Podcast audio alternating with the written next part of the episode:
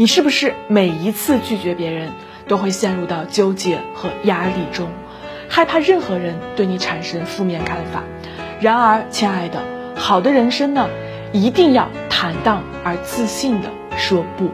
我是心理治疗师，给你三点有效建议。第一点，我们要明白，说不不是禁区，说不不代表你是坏人，不代表你就自私、不善良、不真诚。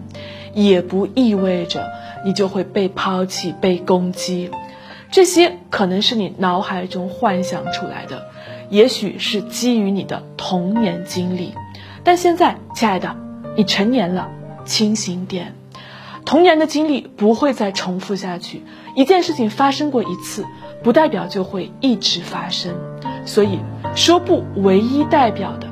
就是你基于自己的现实状况，对于别人的请求做出的一个判断，仅此而已。第二点，说不能让你明白你的价值。我们为什么会拒绝一个无聊的聚会？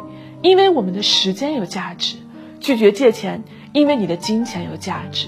拒绝你不喜欢的事儿，因为你的心情有价值。借助于每一次说不，其实我们就是在告诉自己，我很重要。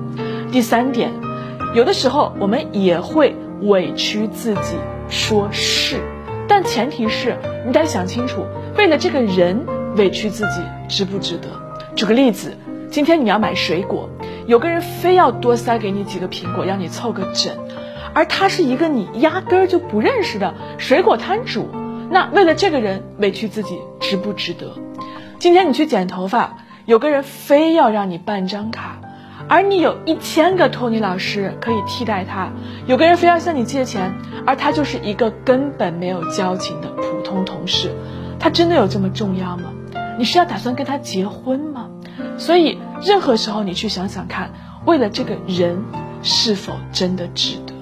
亲爱的，学会说不是我们能为自己的人生做的最好的事情之一。当我们敢于突破这个恐惧时，就会感受到自己的强大和自信，挑战自己，开始说不。我是心妍，愿做灯盏，照亮你心。关注我，带你用心理学改变生命。